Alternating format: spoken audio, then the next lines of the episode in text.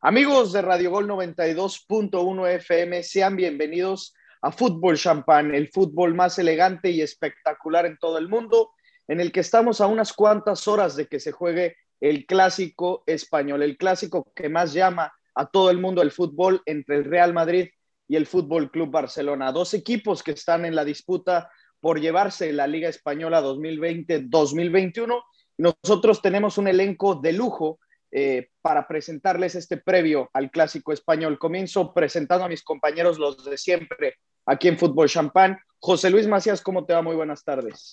¿Qué tal? Muy buenas tardes, Santiago Vázquez, Santiago Padilla. Y pues un placer estar con estos dos invitados, cracks del periodismo deportivo, y listo para hablar, hablar de la previa del clásico más importante del mundo. Es correcto. También tenemos a mi tocayito, Santiago Vázquez, ¿Cómo te va, Tocayito? Fuerte abrazo a la distancia. Gracias, Tocayo, igualmente, José Luis, y, a nuestros queridos invitados. Y digo, no por nada se llama el clásico, ¿no? Es, es, el más importante a nivel mundial, eso nos queda claro a todos y por eso hacemos este programa especial. Así es, así es. Tenemos dos invitados el día de hoy. Uno es mexicano y el otro es español. Uno es madridista y el otro es culé. Empiezo presentando al culé. ¿Cómo te va, Daniel Gironés? Una vez más, aquí es tu caso, Fútbol Champán. ¿Qué tal? Un saludo a todos. Bueno, pues un placer estar con vosotros eh, explicando o intentando explicar desde el punto de vista desde Barcelona eh, de lo que va a ser el clásico de mañana, ¿no? Así es, así es. Y nuestro madridista es el rey Juan Carlos Gabriel de Anda, Gabriel de Anda, perdón. Potro, ¿cómo te va? Muy buenas tardes. Eh, me encantaba estar con ustedes. Eh, la verdad es que disfruto mucho su programa. Gracias. Cada vez que me invitan, les agradezco la deferencia y, bueno, un gusto estar con Dani. Eh, compartimos algunos momentos ahí en Fox. Es, alguien muy puntual, que ve muy bien el fútbol, muy apasionado de, de, de, de los Blaugranas. yo, mi pasión por el Real Madrid, pues nace de Hugo Sánchez como mexicano y, y de esa época, pues creo que de una manera natural.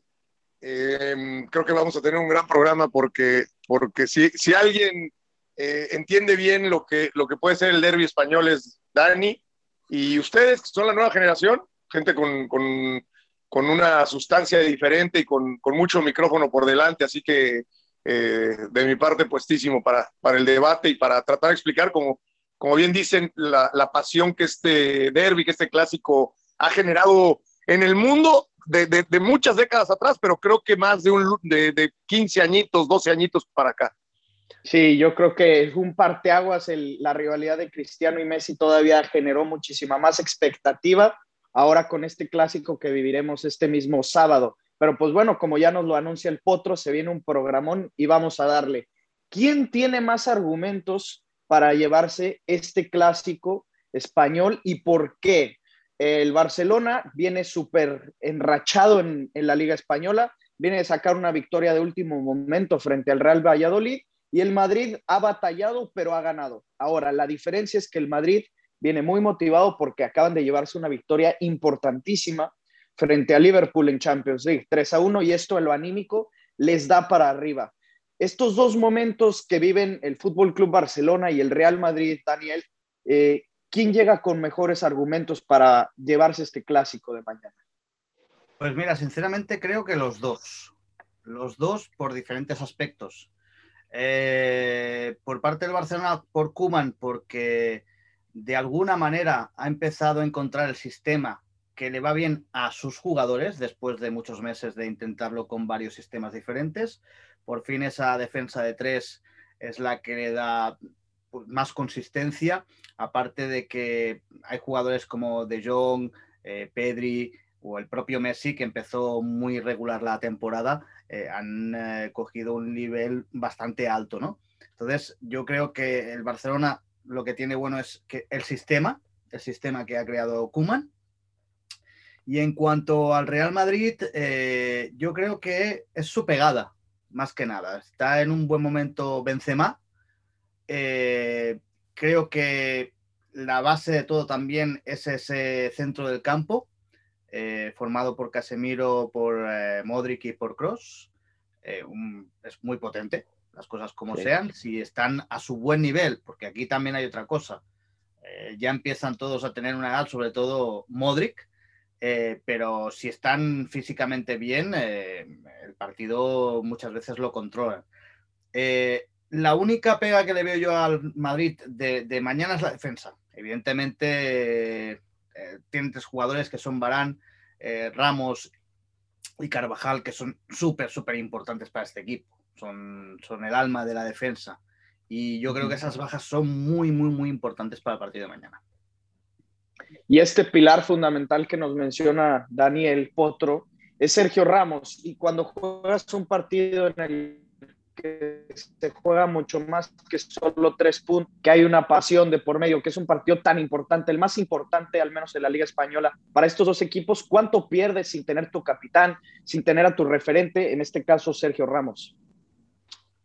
Bueno, en teoría se pierde mucho. Digo en teoría porque la semana pasada decíamos eh, este tema de no tener a Ramos eh, contra el Liverpool, este tridente de Liverpool que, que, es tan importante, que tal vez sea de los mejores de Europa o seguramente de los top 3 de Europa. Y, eh, ahora, ahora me convenzo más de que, a ver, no, no, por supuesto que la valía de Ramos es eh, eh, por, por, mucho mm, de las mejores cosas que puede tener el Madrid, ¿no? en, cuanto a liderazgo, la capitanía, pero cada vez me convenzo más de que, de que, de que Zidane tiene también todavía esa magia, ¿no? De que cuando no está Cristiano aparece Zidane, entiendas el comentario, cuando no está Ramos aparece Zidane, que cuando no está Modric aparece Zidane, o sea, este, este, este partido que plantea contra el Liverpool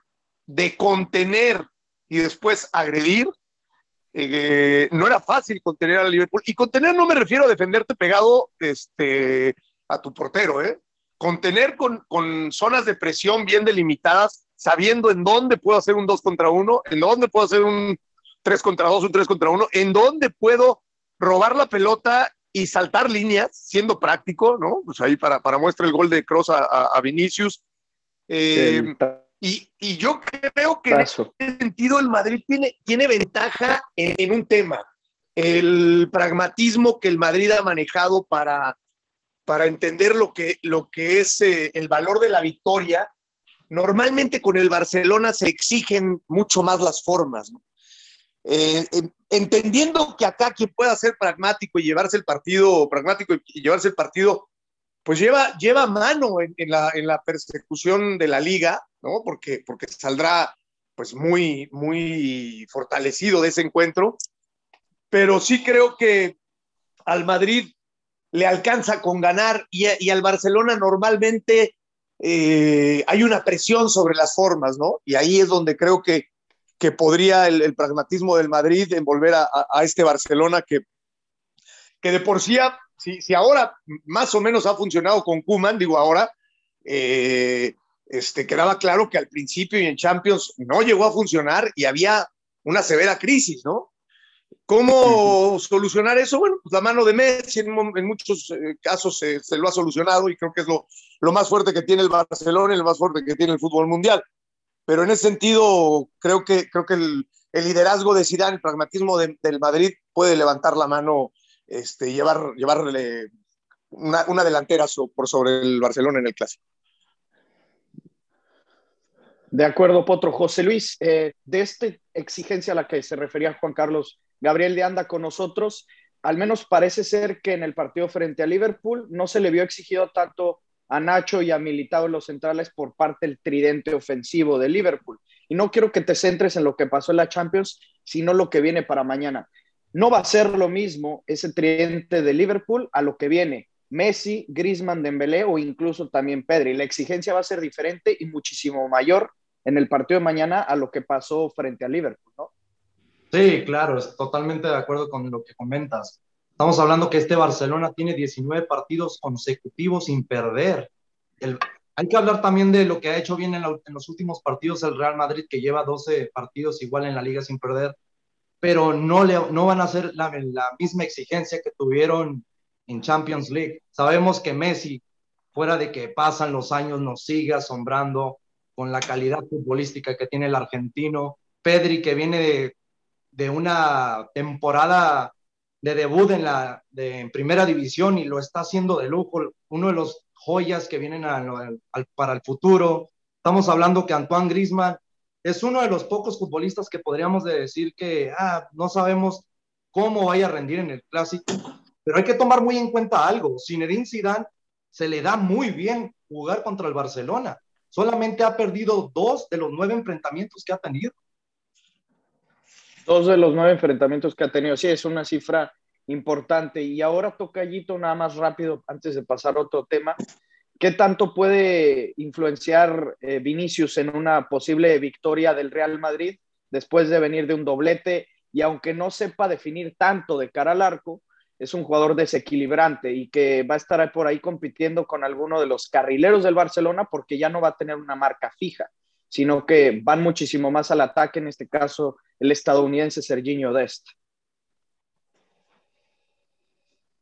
Sí, a ver, Tocayo, yo lo que te digo es no, no meternos en un Vinicius que sí es su, primer, eh, su doblete en Champions y contra el Liverpool, pero hay que ver la realidad. El Liverpool venía jugando mal, venía sin dar resultados, venía en la liga muy abajo. Eh, sí, enfrentas a este Liverpool y te llevas el doblete, pero lleva 106 partidos con el Real Madrid y es el primer doblete que le ves, no porque haya tenido un doblete contra un equipo que mermado llegaba, caso Liverpool, porque además llegaba sin, sus, sin su central titular, sin su nombre, sin su nombre importante en defensa, el Barcelona ya recupera absolutamente a todos. En la convocatoria ya aparecen eh, pues Araujo, Piqué, eh, un Titi, Mingueza, entonces tienes ahí las variantes que el Barcelona puede aprovechar. Lo, de Desti, lo de Jordi Alba como carrileros, eh, esperando que Jordi Alba salga en un buen día, porque si sale como salió contra el Valladolid es otra historia, pero, pero creo que puede ser un, rival más complicado para Vinicius Junior, el Barcelona, lo que te puede ofrecer en defensa, que lo que, lo que fue Liverpool, que con todo respeto, Osan Kabak y Nathaniel Phillips todavía quedan a deber. Sí, son centrales con muy poca experiencia. Les voy a plantear un caso hipotético y quiero saber la opinión de un barcelonista y un madridista. Primero contigo, Dani.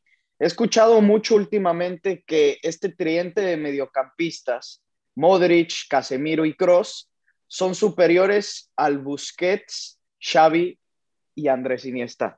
¿Tú qué opinión tienes al respecto? A ver, más ganadores creo que sí lo han sido por esas tres Champions de manera consecutiva, pero en cuanto a rendimiento, espectacularidad, ¿Tú qué nos puedes decir al respecto? Bueno, yo creo que son diferentes, totalmente diferentes. Eh, no tienen nada que ver, eh, son eh, como la noche y el día.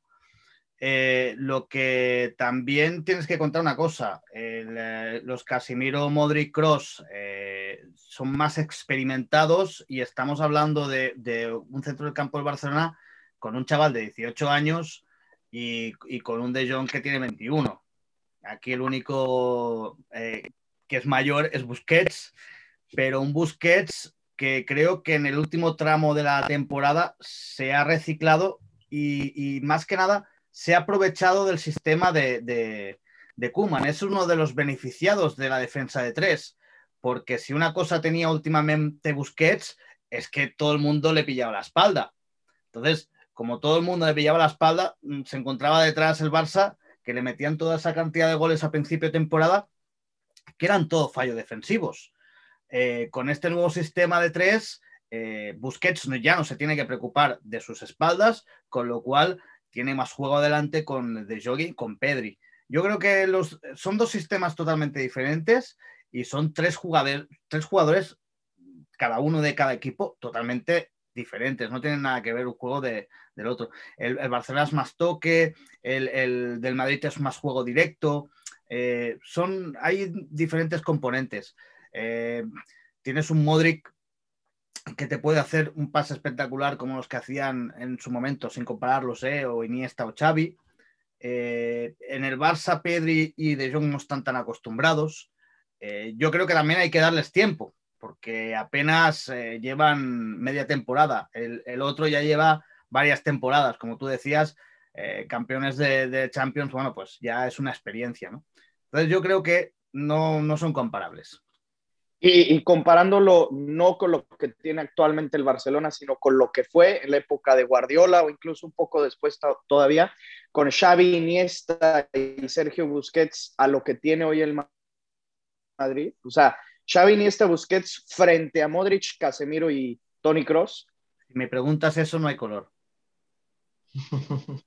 no, no, o sea, con todos los respetos. con todos los respetos.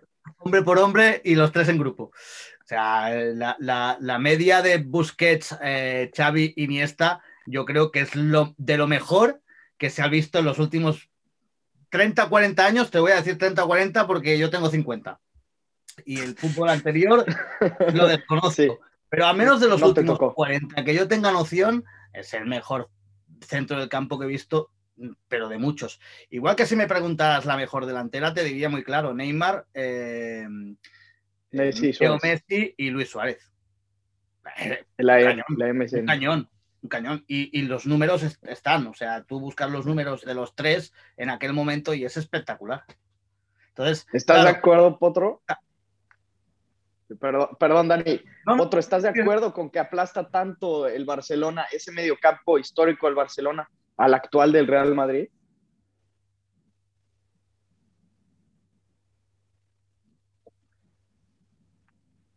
El Potro no, no nos escucha, creo que está teniendo unos problemitas, pero ah, continúa, por favor. Perdona, lo que ahí está, ahí está, ahí está, discúlpame. Ahí, está, ya. Eh, Regresó el potro. Eh, no, que, que, a ver, en una parte de lo que dice Dani, absolutamente, ¿no? En el, en el tema de, del medio campo de Xavi, Iniesta y Busquets, eh, no, me parece que no hay, como dice, no hay color. O sea, digo, más allá de que si, si eres culé o le vas al Madrid, o, o sea, como analista, ¿no? Evidentemente tienes que reconocer lo que estos hombres hicieron, no solamente en el Barcelona, sino, sino con la selección de España, ¿no? O sea, no, no hay, a ver, no hay desperdicio en Casemiro, en Modric y en Cross, o sea, no hay desperdicio, pero, estás hablando de, de, algo este, más allá de, de, cualquier frontera, de cualquier límite.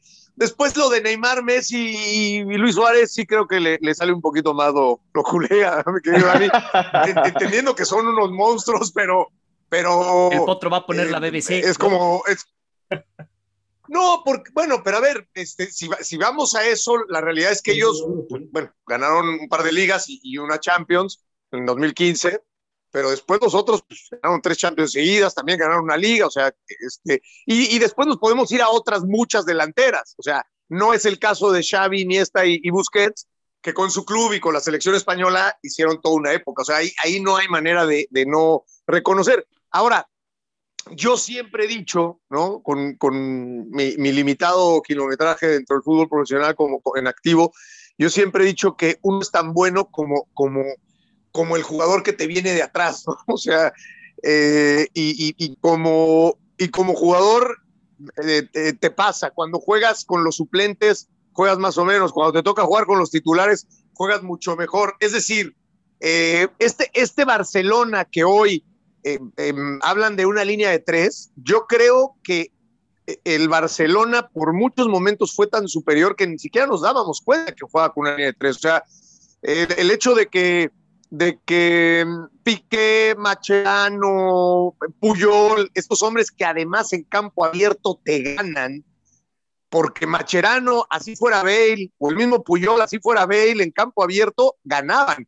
Esa creo que es una ventaja que tenía ese Barcelona y que hoy no la tiene. Y Jordi Alba, pues Jordi Alba era un extremo. O sea, en realidad jugaban con tres o con dos defensores, jugaban mano a mano, ¿no? Ahora lo que hace Cuban yo creo que es tratar de, pero es muy complicado, porque esos matas, como se habla de un matón en el área, esos matones en campo abierto, en velocidad, en el cuerpo a cuerpo, sobre todo Macherano y Puyol, no los tiene hoy el Barcelona, ¿no? Entonces, esos jugadores, ese jugador que te pasaba, como Jordi Alba, que era un extremo, ese jugador que te llegaba a hacer un relevo por fuera o por dentro, como era Xavi, como era Iniesta, eh, eh, hoy el Barcelona no los tiene, ¿no? Y entonces también lucían más los, los tremendos jugadores que de por sí ya tenía. Imagínate esas opciones y aparte eres Messi, o esas opciones y aparte eres Luis Suárez, bueno, pues es que eres un jet. O sea, hoy, hoy por, así como no se puede, como no hay color para decir que Xavi, Busquets e Iniesta no son de las mejores mediocampos de toda la historia, sino es que el mejor, hoy no se puede decir que este Barcelona se parezca, en, yo creo que se parece muy poco en nada. A, ese Barcelona este, y a esa línea de tres que en su momento ya se practicaba. Hay varios partidos que, que, que, lleva sin perder. pero eso a, a, traducirlo en, en, en, contundencia habrá que ver al final de la liga. Ya sabemos que en la Champions no pudieron. Sí, yo insisto que es muy complicado superar ese tridente de mediocampistas, pero te pregunto, Santiago Vázquez Tocayo, ¿por qué entonces hay mucha gente que hoy considera o pone por encima de esos tres, Xavi, Iniesta y Busquets, a Casemiro, Modric y Cross, únicamente por los títulos conseguidos por esas tres Champions o porque no tenemos la memoria tan fresca y no recordamos cómo jugaban esos tres del Barcelona y vemos lo que hay ahorita. Un poco de las dos cosas. Eh, traen la memoria muy fresca de las tres Champions, eso es una realidad. Y también hay que pensar que los tres del Barcelona compartían también selección nacional y que con esa selección nacional ganaron Euro, ganaron Champions y ganaron Euro. Entonces, a mucha gente ah, se le Ajá, perdón, ganaron Euro, ganaron Mundial y ganaron Euro otra vez. Entonces, a mucha gente se le olvida esa pequeña parte, ¿no? Eh, diciendo, a ver, la selección española del 2008 al 2012 lo ganó todo, absolutamente todo. ¿Y quién era la clave o quiénes eran la clave de esa selección española? Ese medio campo. Sí, la del Real Madrid tiene las tres Champions y, con esa, era lo que decía el Potro, ¿no? No nada más era ese medio campo, eran los tres de adelante, que si era la BBC, que era un equipo muy completo. O sea, de todos aspectos, como bien lo, lo mencionaba el Potro, es un equipo completo. Si bien ese es el medio campo que mucha gente se fija para comparar, pero no hay, no hay comparación. O sea, ya, ya te lo dijeron los dos especialistas que tenemos de invitados, no podemos comparar a unos con los otros nada más por cuestiones de números. En clubes, estoy, además. Estoy de acuerdo, estoy de acuerdo. José Luis, nada más rápido antes de ir con nuestros analistas, otra vez nuestros invitados. ¿Te quedas con la del Madrid o el mediocampo del Barça de la década de 2010? No, siendo madridista, yo la verdad hay que aceptar que el medio campo que, tuvo el Fútbol Club Barcelona con Xavi, Iniesta y Busquets, para mí sobrepasa lo que ha hecho últimamente el, el medio campo del Real Madrid. Estás hablando, como comentaba Santiago Vázquez, dominaron desde el 2008 al 2012 y no estás hablando que solamente dominó la selección nacional de España. Estamos hablando que en ese transcurso el mismo Barcelona estaba dominando Europa. Fue la mejor etapa que llegamos a ver del Fútbol Club Barcelona, del Fútbol Club Barcelona, perdón, en los últimos años. No cabe duda que ese mediocampo supera todavía por mucho lo que está haciendo hasta la actualidad el mediocampo del Real Madrid. De acuerdo, de acuerdo, de acuerdo. Potro, eh, el que gane este partido, este clásico, se encamina a llevarse la liga es este, el ganador de este partido define quién se lleva la liga porque hay únicamente para el Barcelona un punto de diferencia con respecto al Atlético y tres del Real Madrid con respecto igual al equipo de Cholo Simeone. Yo, yo pido una disculpa porque como que se cortó, ya no sé si me preguntaron a mí o a Dani o al... Sí, no, a, ti, Potro, a ti, Potro. ¿Me escuchaste la ah. pregunta o te la repito? Sí, sí, sí, que, que, quien gane se lleva la liga. Sí, sí, esa es mi eh, pregunta, porque sí. Bueno, sí, evidentemente sale muy fortalecido, pero no lo sé. Digo, a ver, eh, por ejemplo, si el Barcelona gana, puede salir muy fortalecido en cuanto a ánimo, ¿no? Y las aficiones, bueno, se puede pitorrear el, los culés de los, de los merengues y lo que tú quieras. Pero si no pincha el Atlético, pues no, no se lleva la liga, ¿no? O sea, este, una cosa es en el ánimo, en el vestuario, hacia la afición, eh, en este clásico que se ha vuelto un clásico mundial, que, creo que se, le, se le trabó ahí un poco a, al potro. Voy contigo, Dani, la misma pregunta. Ya, ya tenemos de regreso al potro, ¿eh? Ah, ya tenemos de regreso al potro. se le trabó un poco. Eh, no sé dónde me quedé. No, yo decía que en un momento dado el, ganar te da un ánimo distinto en el vestuario, eh, en la ciudad deportiva, en, la afición. Pinche el Atlético de Madrid, pues, pues no, ni gana Barcelona ni gana el, Madrid, ¿no? O sea, quien lleva manos es el Atlético de Madrid. Sí sales muy fortalecido, sí, sí es un, es un eh, partido que ha, trascendido fronteras, ¿no? Sobre todo de un poquito más de una década hacia acá, se volvió un clásico mundial. eh, evidentemente, lo que en su momento era River Boca, ¿no? En los 90, mejor con las Libertadores, que se jugaban todavía en los 2000. Eh, a mí me tocó escuchar muchos Real Madrid y ver Real Madrid-Barcelona cuando estaba Hugo, insisto. Pero sí, el tema Mourinho, Guardiola, este, Cristiano, Messi, la contundencia de ese Barcelona arrollador, de la mano de España arrolladora, y que de repente eh, alguien les pudiera robar un poquito, este, hizo mucho más morboso este, este encuentro, ¿no? Eh, hoy eso se vuelve a festejar. Quien gane saldrá feliz, pero quien lleva mano, insisto, es el Atlético de Madrid. No, no, no podría decir que quien, que quien gane este partido va a ser campeón de la liga. Habría que preguntárselo al Cholo Simeone. Pero no es lo más probable que nueve jornadas como mínimo pierdan un partido. A ver, tienen este domingo un partido complicadísimo contra el Betis de Guardado. Bueno, yo insisto. Ya perdieron tres puntos contra el eh, Sevilla, ¿eh, José Luis?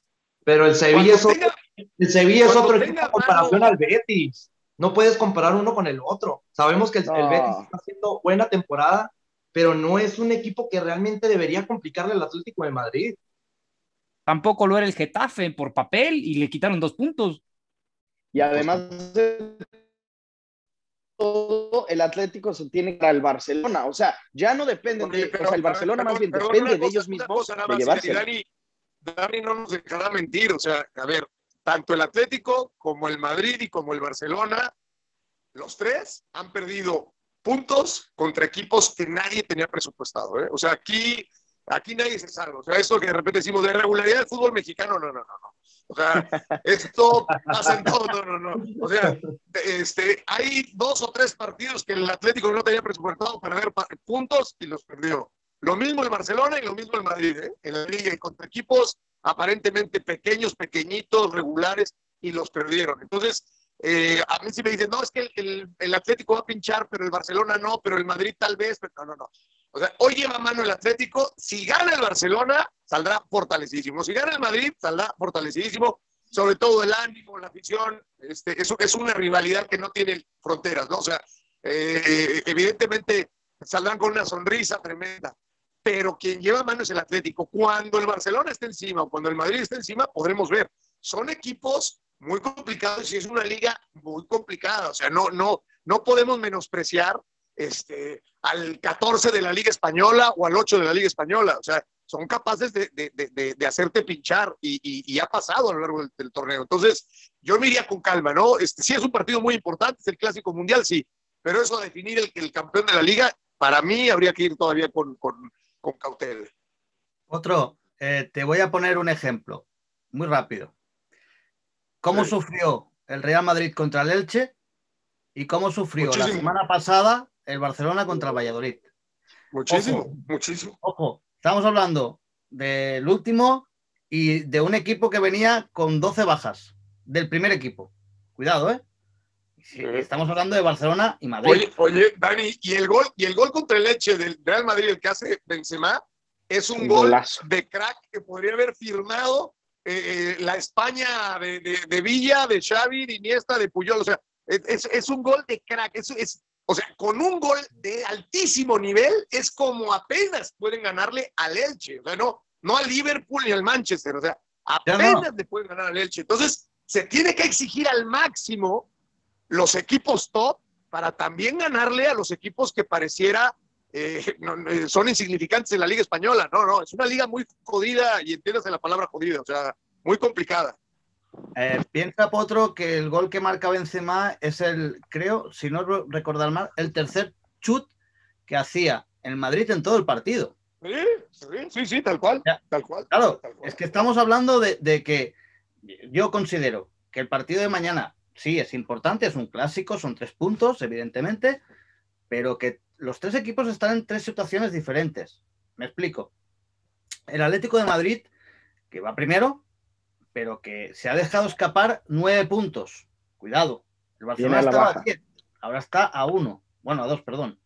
Eh, eso por un lado. Por otro lado, ya no está ni en Champions en Copa del Rey.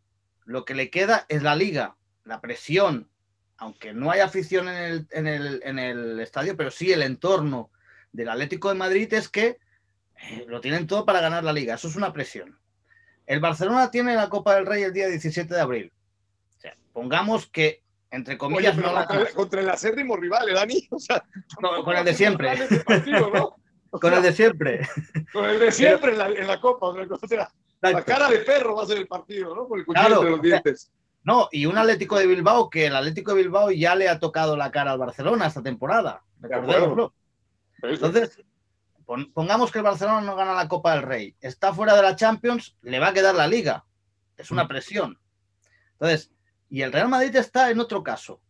Pongamos que pasan la eliminatoria contra el Liverpool, van a seguir disputando partidos los miércoles con la presión que eso tiene, más viajes, más desgaste, y solo les queda la Champions y la Liga. Por lo tanto, yo creo que quedan nueve partidos, pero que son eh, nueve finales para cada uno. Recordad también que aparte de este Barça Real Madrid, hay un eh, Barça Atlético de Madrid, que el Atlético de Madrid tiene que el Camp Nou. O sea, que el Barça igual podría perder mañana, ¿vale? Pero recuperarle tres puntos el día del Atlético de Madrid. Y no sé, yo creo el Atlético de Madrid tal como está y cómo viene jugando, es más, una cosa importante, Luis Suárez tiene para tres, cuatro semanas. Sí, que no es poca cosa, ¿eh? Y no Eso es que dice cosa. Dani no es. Y es el hombre de, No, es el hombre gol del no, el Atlético. hombre gol. Y, el, y el Atlético de Madrid es un equipo de 1-0, 0-1 y ya está. No, no lo saques de aquí. Y como mucho, alguna goleada ha hecho, pero muy poquitas. O sea, y eso se ve en la diferencia de goles de los tres. Disculpa, Pero- Dani. Hay, hay Entonces- una, co- perdón, perdón, perdón. Hay una cosa, el otro día platicaba con unos amigos este, muy metidos en, la- en la- en el fútbol español, unos amigos del centro asturiano de México, y, este, y me decían, no, bueno, pero es que está, esto es como el cuento de la Cenicienta. El Atlético gana la liga, el Madrid gana su torneo que es la Champions, y el, y el Bilbao le gana al Barcelona la Copa del Rey. Digo, no, bueno, sí, sí, sí, está bien. Igual Disney, igual Disney, este, digo, da, derecho a soñar, pero estás hablando del Barcelona, ¿no? Y el Barcelona lo que va a querer hacer y la capacidad que puede es de acabar con ese sueño y ganar la liga y ganar la Copa del Rey, ¿no? Y después habrá que ver si el Madrid puede superar a, este, al, al todopoderoso culé este, Guardiola con el Manchester City, ¿no? Que, ahora, bueno, eh, eh, pareciera que se, que se le ha complicado algo la, la eliminatoria, pero, pero igual va arriba, ¿no? Entonces, eh, eh, esto, que nosotros hacemos con lápiz y papel y decimos, ah, mira, el Bilbao gana otra vez la Copa del Rey porque es su torneo y el Madrid y el, entonces el Atlético y dejamos fuera al Barça, ¿sí? Y el Barça se mete y, te puede robar todo, o sea, eh, yo creo que hay que ir jornada a jornada, es muy complicado, en, en bueno, es muy fácil en papel y, y- lápiz a- este, diseñar los títulos, este, o poner el 1, 2, 3, pero después en la cancha pasan muchas cosas, son equipos muy capaces. Está con mejor, nosotros. Perdona, son capaces de lo mejor y de lo peor, ¿eh? Sí, de acuerdo. Exactamente. Vale. Está, exactamente. Está con nosotros ya Antonio Ramos. Toño, eh, te quiero preguntar sobre lo que acaba de mencionar ahorita el Potro, eh, este cuento de Cenicientas, que el Barça se centra en la Liga y el Madrid en la Champions. ¿Es eso lo que debe suceder? Porque para el Madrid, estando ya en semifinales, sería una opción muy viable llegar a la final de Champions y creo yo que ese es un mérito todavía más ¿Qué- grande qué el ir a la final de con este Madrid que llevarse la Liga. Así es, ¿qué tal Santi? ¿Qué tal? ¿Cómo están todos? Este, disculpen la demora. Pues sí, eh, digo, ahorita el Barcelona desafortunadamente ya no tiene absolutamente nada que pelear más que su liga, entonces creo Y la que Copa. Y la Copa. Pero sabemos que la Copa ya para el Barcelona ya es costumbre, o sea, es, es como, como, Ah, como ya- a- llevan dos seguidas sin ganar. co- como ir a cumplir su horario de oficina. No, no contra el Bilbao, ¿eh? Contra el Bilbao la- la- Supercopa de España se la acaba de ganar hace poco. Oye, Potro, pero digo, aprovechando que, que dices del Bilbao, este, yo siento que ya Dani te está convenciendo de hacerte culé porque no le has debatido ninguno de los puntos que, que, te he expuesto. No, yo, yo creo que, yo creo que, yo creo que eh, no, no pusieron atención cuando les dije que lo de Messi, Neymar y Suárez no, no podía, no podía encajar en, en, este, en la comparación de, de muchos, de muchos tridentes y, y, por supuesto en el de Cristiano Bale y, y Benzema. O sea, ahora. ¿Y qué otro meterías? Entre, mi, compañero este, culé y, un madridista eh, todo por culpa de, la quinta del buitre y de Hugo Sánchez, ¿no? Este, no, no marren, no marren navajas, o sea, va, bien, va bien va bien la cosa. Marrar navajas, Antonio, llegas directo y directo a la yugular por ahí, ¿no? No, oye, pues hay que aprovechar tantito el tiempo, pues se, me hizo tarde, pero bueno, regresando a la pregunta que me hizo Santi, yo sí creo que, que Barcelona se va a enfocar más en la liga, pero ojo, el Madrid se va a enfocar en los dos torneos. Bien sabemos que, que Zidane tiene ahí cuentas pendientes con el tema de la liga y la Champions es su torneo, no la puede dejar ir. Y pareciera, ya se los he comentado en otros programas, que el Madrid cuando juega la Champions hace morfosis porque es otro equipo, es un equipo total y absolutamente dominante de los partidos, cosa que no se le ve en la liga. Y aun a pesar de las ausencias tan críticas que ya mencionaron, como la de Sergio Ramos y Barán, que yo creo que son las más críticas, eh, se ha sabido recomponer en Champions y no se ha visto endeble. Todo lo contrario en la liga. En la liga está sufriendo demasiado, pero a pesar de eso, bien lo han comentado, ¿no? Están sacando los resultados y eso al final del día en el fútbol moderno es lo que vale. De acuerdo, de acuerdo. Parece que están hechos el uno para el otro, la Champions y el Real Madrid. Tocayito, tienes una pregunta para Dani. Sí, correcto, Tocayo, gracias. Dani, yo te pregunto, ¿no hay presión en Barcelona porque la temporada pasada no se ganó absolutamente nada? ¿No? Al final, hoy en día el Barcelona para ganar la liga depende de sí mismo. Sí, enfrenta al Atlético de Madrid, pero de ganar todo, los nueve partidos que le quedan es el que levanta la copa. Al final, tanto, e, tanto ellos como el Atlético dependen de sí mismos. Pero ¿qué tanto es la presión en Barcelona, sobre todo después de la temporada pasada tan catastrófica? Mira, es una buena pregunta para la gente que no vive en Barcelona y no está eh, en el entorno del Barcelona. Y te respondo por qué.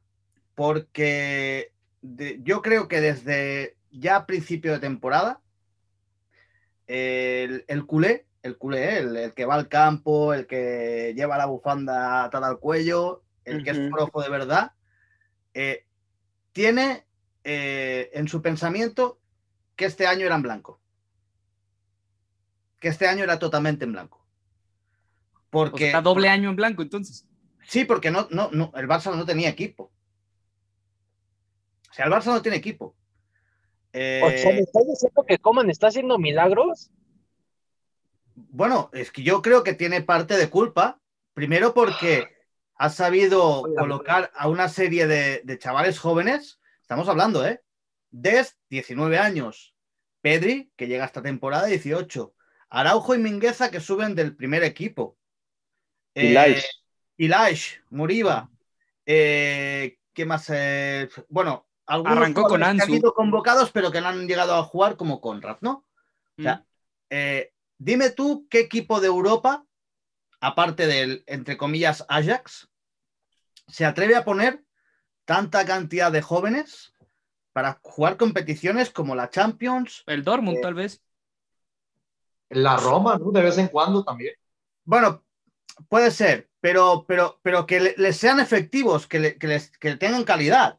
Porque claro, tú pero no, no, tienen la presión del Barcelona, ¿eh? Siendo honestos, no tienen la presión del Barcelona. Y no están en la misma posición que el Barcelona. Y no tienen la presión que tiene el Barcelona. Exacto. hay diferencia. Eh, vamos a entendernos. Eh, son una serie de jugadores muy jóvenes que incluso eh, los primeros partidos, me acuerdo de Mingueza, eh, le empezaron a caer críticas por todos lados, pero, pero se ha ido afianzando. a Des también le pasó. Los primeros partidos de Des también le pasa, que empiezan a haber muchas críticas, bueno, que tampoco es tan bueno como dicen, que no sé qué. Yo estoy hablando del entorno más cercano, el que, el que vive en Barcelona, el que, el que yo puedo tocar. Y, y el que yo puedo tocar a principio de temporada dice, bueno, pues, pues este año no ganamos nada. Bueno, pues no ganamos nada. Mira, el año que viene si ya tenemos presidente, construiremos algo o intentaremos construir algo. Y ese es el pensamiento del, Barça, o sea, del culé, a día de hoy. Si se gana la liga y se gana la Copa del Rey, es un regalo. ya puedo asegurar que el culé estaría muy contento porque es un regalo. Porque ya está en Barcelona. No, no, el culé era consciente de que este año en la Champions no se iba a llegar a ningún sitio. Porque si teniendo equipo se fue eliminado por, eh, por, por el Paris Saint Germain, por la, por, la Roma, por el Liverpool. Entonces, ya sin tener equipo, ¿qué vas a hacer? No compites, es imposible. Entonces, el, el, culé ya de, de, buen principio de temporada dijo, bueno, este año si cae algo, pues muy bien, pero no vamos a llegar a ningún sitio. Y la mentalidad era solo clasificarse para Champions del año que viene, imaginaros. O sea, y, y, estamos hablando... sitios, ¿eh? Y estamos hablando que el Barça ha pasado cinco prórrogas, ¿eh? Este año, contra equipos, equipitos. O sea, que no estamos hablando de la Copa del Rey, el sufrimiento innecesario muchas veces. Claro. O sea, estamos hablando de un equipo que a nivel tal como estaba a primera temporada y ahora, yo considero que ha hecho una evolución muy grande. Y, sigo, sigo insistiendo, eh, el sistema este de tres defensas ha liberado a muchos jugadores, ha liberado a, De Jong, ha liberado a Busquets. Eh, Dest y, Jordi Alba no tienen que preocuparse de defender, están solo para atacar. Y, en la delantera, pues eh, lo mismo, los tres delanteros o, dos a veces, Dembélé y Messi, pues eh, tienen que hacer su trabajo. Pero, pero yo creo que eh, el Barcelona de principio de temporada a este de ahora no tiene nada que ver, absolutamente, totalmente diferente. Y estamos hablando de chavales que tienen de 18 a 21 años. es que la, la, la media del Barça antes era de 28 años y estamos hablando de la media ahora es 23-24 sumándole aún a Busquets. A un Pjanic. claro. Sí. No, y parece que uno de los... Pjanic, ni, ha jugado, prácticamente. no, ni ha jugado. Parece que los experimentados de la plantilla es de Young, que tiene 23, 24 años, o sea, también es un chaval. Ah, es que e, esa es la cuestión, ¿no? Que el Barça yo creo que, que el, el, culé de, de, de, a pie, el culé de, Barcelona, eh, dice, bueno, pues si ganamos algo este año, pues fantástico, maravilloso ya está. Por eso digo que no hay tanta presión en el Barça ahora actualmente. Antonio, tienes una pregunta. Sí, eh, tengo una pregunta para ambos, para Daniel y para el Potro. Quiero escuchar primero al, Potro. Algo que acaba de decir Dani muy importante es que Coman eh, reconoce que, que, ha tenido mucho que ver con el buen desempeño que ha tenido el Barça de poco tiempo para acá. Yo, les pregunto a ambos, ¿quién ha tenido más magia en esta temporada? Porque las dos, los dos equipos empezaron muy mal eh, las temporadas. Inclusive el Madrid estuvo en riesgo de no clasificarse en su torneo, la Champions. Yo les pregunto, ¿quién ha tenido más o quién ha influido más en el funcionamiento de su equipo? ¿Zinedine Zidane o Ronald Koeman? Bueno, para, para mí, por mucho Zidane. Para mí.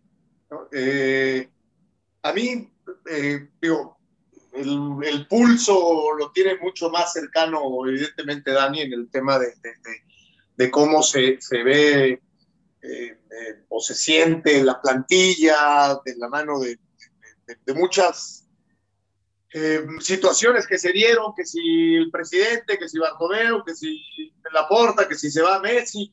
La cosa es que escogieron a Kuman.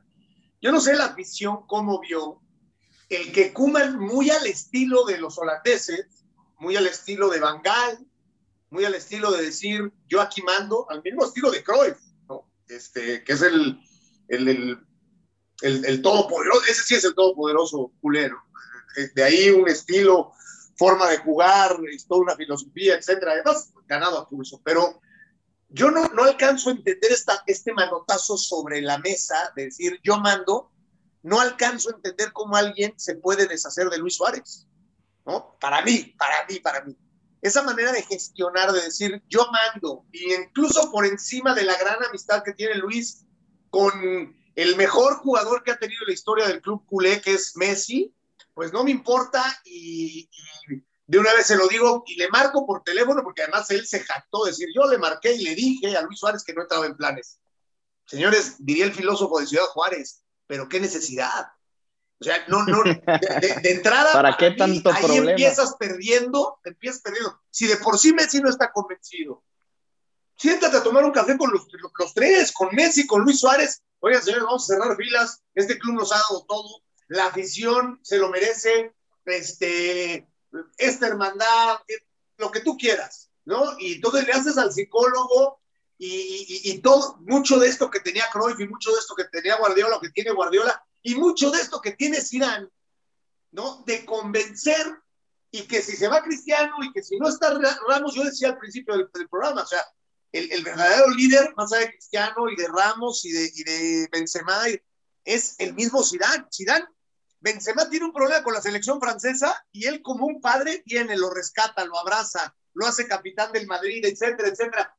Esa gestión que ha tenido Zidane, para que con muy poco pareciera termina por ganar Champions y Champions y Champions y una liga y, hoy competir y hoy meterse en semifinales prácticamente, después habrá que eliminar todavía a Liverpool y, estar peleando la liga y todo, o sea, pero por mucho creo que es eh, la mano es mucho más pesada de Zidane, del mismo Simeone, aunque, aunque se ha caído y eso habrá que ver hasta el final de la temporada, pero, pero para mí Kuman, si bien ahorita puede estar reputando, él solito se pone un balazo en el pie y empieza de menos cuatro pudiendo haber empezado de más cuatro.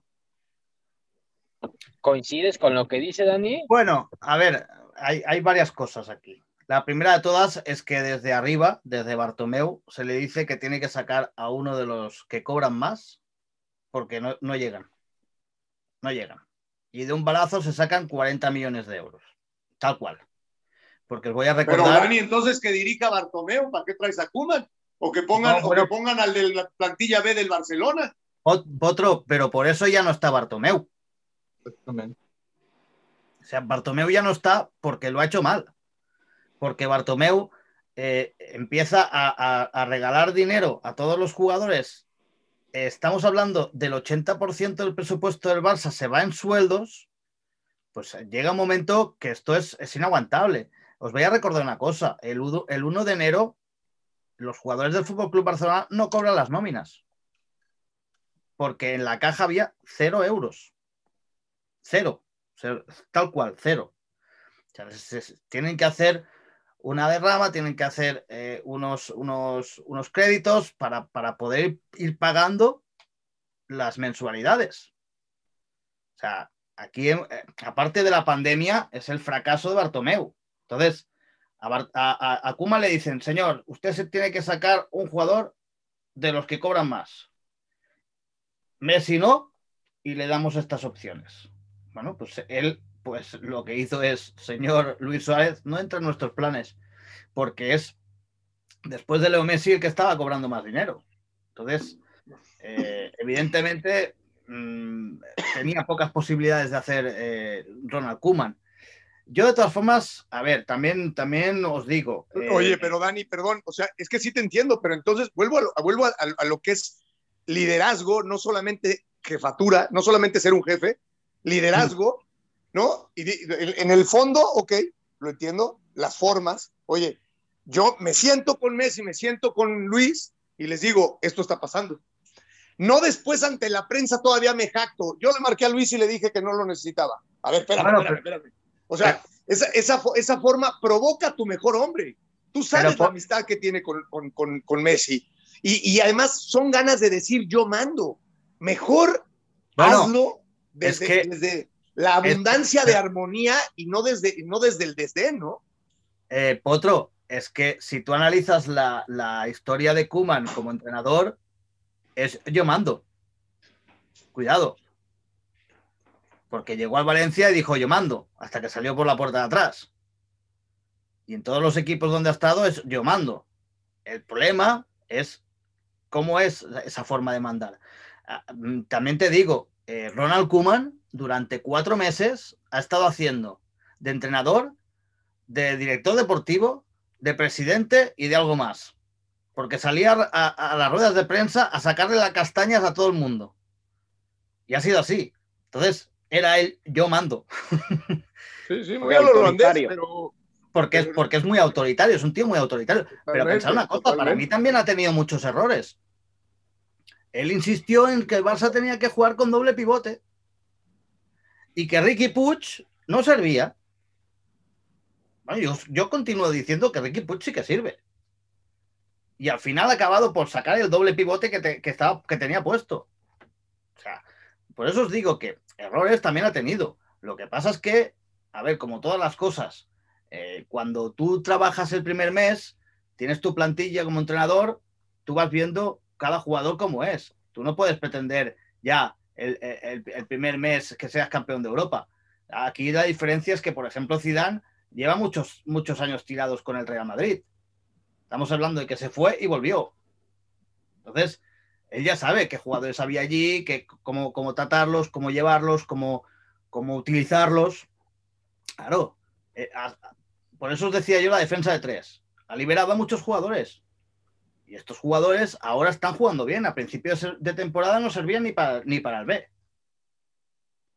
Entonces, claro, esa es la cuestión. Que, que- que yo para mí, en este aspecto, sí que Kuman ha ido evolucionando. Ahora está en su mejor momento. Pero claro, la ventaja de Zidane es que, que Zidane ya conoce la casa. Es, es- es un tío que lleva muchos años. Ha ganado tres Champions. O sea, ya cuando ganas tres Champions, que dices, "Ya conozco a todos y sé dónde ponerlos. Entonces yo creo que ahí, ahí radica la diferencia entre uno y el otro. José Luis, tienes una pregunta. Sí, es para Daniel Gironés. Sabiendo todos los problemas que ha tenido el Fútbol Club Barcelona en el transcurso de la temporada, ¿es fundamental que el Barcelona tenga que ganar la liga para que el León, para mantener a Lionel Messi? No, es que sería fundamental que ganase la Liga, la Champions, la Copa del Rey, la Supercopa y todo. El. No, yo, yo lo comento por el momento No, no. No, que es está que, pasando el Fútbol Barcelona. Nomás le queda la Copa del Rey eh, y pues la no, es liga. que- es que es muy simple. Si tú ganas la, si te ganas la Copa del Rey, a ti te dan dinero. Si tú ganas la Liga, a ti te dan dinero. Si tú ganas la Champions, a ti te dan dinero. Entonces, ¿estás diciendo que Lionel Messi ya no va a seguir en el Fútbol Club Barcelona? No, yo no te digo eso. Yo te digo que el Barça necesita ganar dinero. Es la única forma de, mantener esta estructura. A ver, te voy a contar una cosa. La- el- la- las- los ingresos en el museo anuales son 25 millones de euros. Museo, ¿eh? Museo del Barça. 25 Está millones de cerrado, euros. ¿no? Perdido. Cerrado. Las Mm. tiendas, estamos hablando de que la venta de camisetas de Leo Messi de hace dos años, ¿eh? antes de la- o año y medio antes de la pandemia, se llegó casi a 2.800.000 camisetas vendidas solo con el nombre de Leo Messi, el 70% de las camisetas vendidas del Barça. Esto ahora no llega ni al 5%. O sea, estamos hablando que las pérdidas del Fútbol Club Barcelona son cerca de, de entre 250 y 300 millones de euros. O sea, que no estamos hablando de cosas sencillas. El, el que el Barça no llegue a la final de la Champions, pues le representa perder 30 o 40 millones de euros. Oye, Dani, y, por ejemplo, acá en México, y tú lo Sí. sabrás muy bien, Sí. tenemos este, este término de cruz azulear, ¿no? Que el chiste se cuenta solo. Eh, No, es que te lo digo, Dani, porque hace, hace 15 o 20 años, 20 años más o menos, Sí. A ver, el, el Madrid y el Barcelona, está- o sea, les faltaba empeñar la, la más la playera. O sea, después lo de, lo de eh, Florentino Pérez, que vende la ciudad deportiva y lo que tú quieres. Pero el Barcelona y el Madrid eran prácticamente de los bancos. O sea, y al Barcelona con, todavía era, era más impactante la deuda que tenía, ¿no? Era, era prácticamente, estaban a un paso de, de pertenecer a los bancos. ¿Cómo te puede volver a pasar cuando tienes tu mejor época, tus mejores jugadores, cuando tienes máximos blasones, cuando tienes eh, las Champions que nunca tuviste en tu vida, eh, cuando tienes al, al, mejor jugador del mundo, ¿cómo te puede volver a pasar? O sea, ¿es, es, es, es realmente nada más Bartomeu? ¿O, o, no, no, no. o, o qué hay detrás? Porque, porque, esto, esto no es solamente, esto no es cancha, esto, esto, esto, volver a la cruz azulear así, la verdad es que sí es de impacto. No, no, es, es Bartomeu. Sea, y te lo pongo en un solo ejemplo. Un solo ejemplo.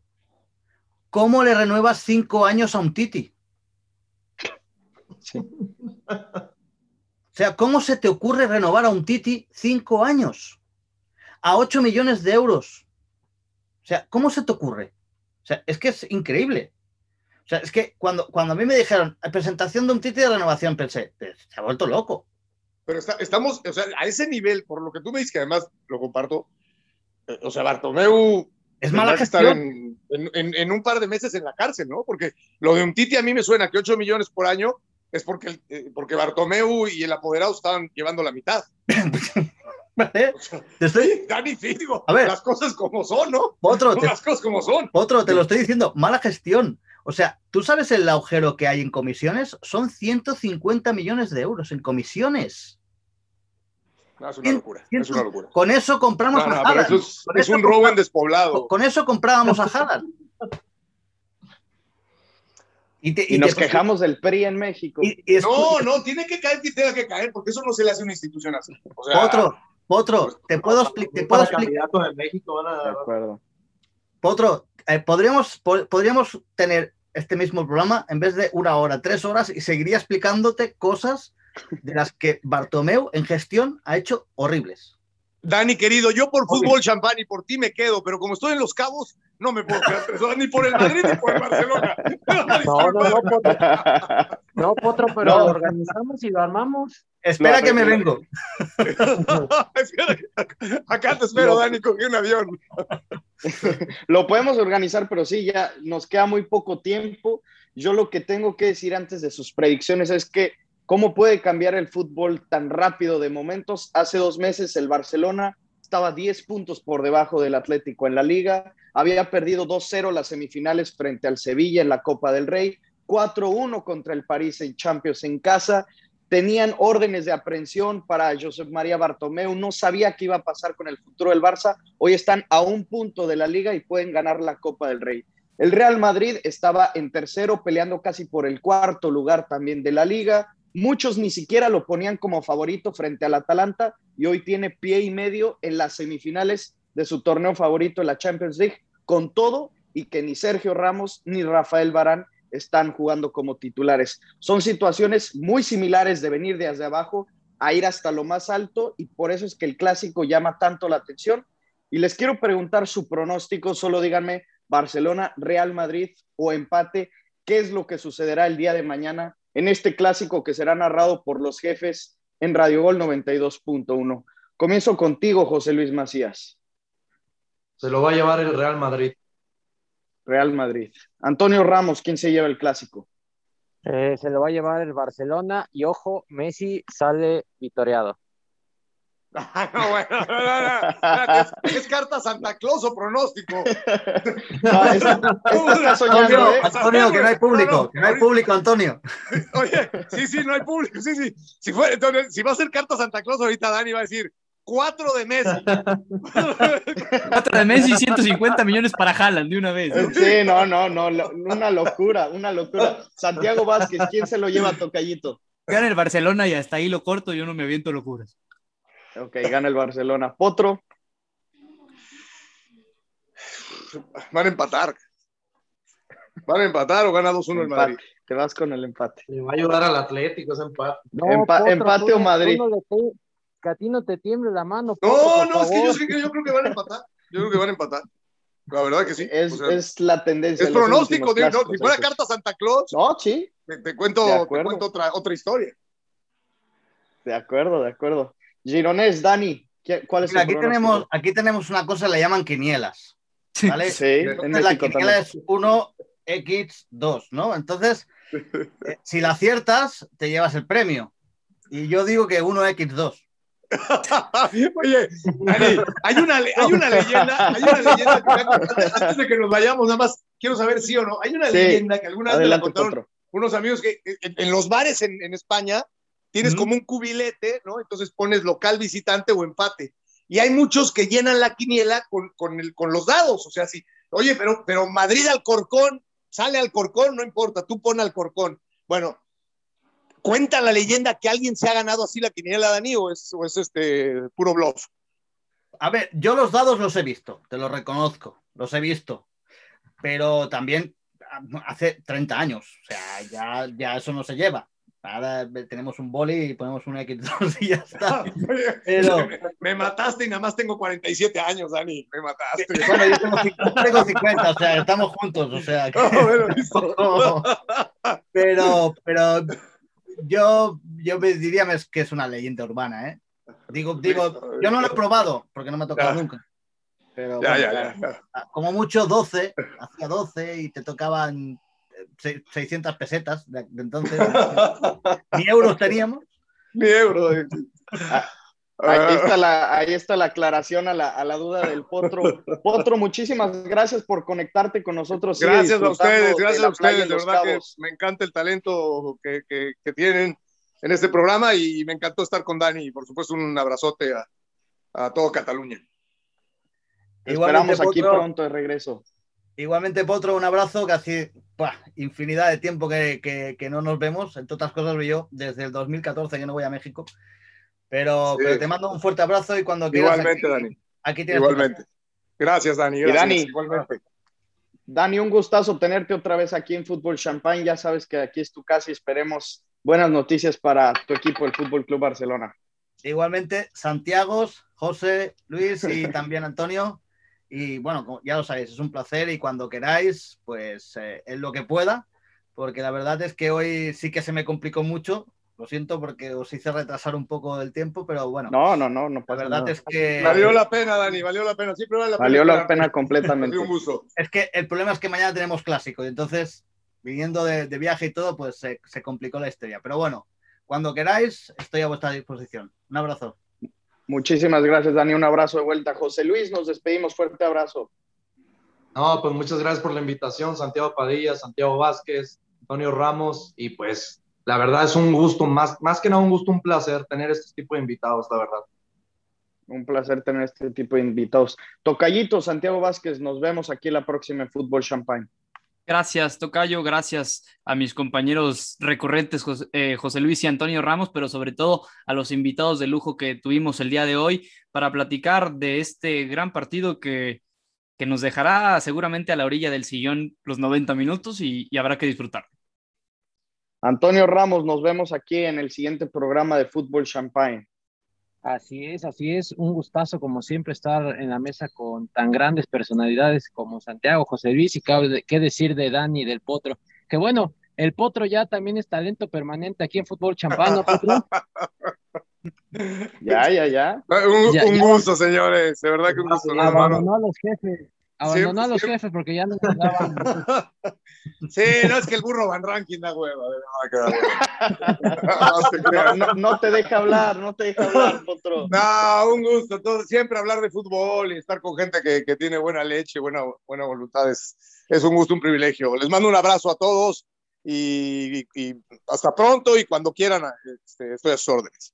Así será. Esto fue esto fue Fútbol Champagne. Nos vemos aquí a la próxima. Quédense en Radio Gol 92.1. No se pierdan el clásico.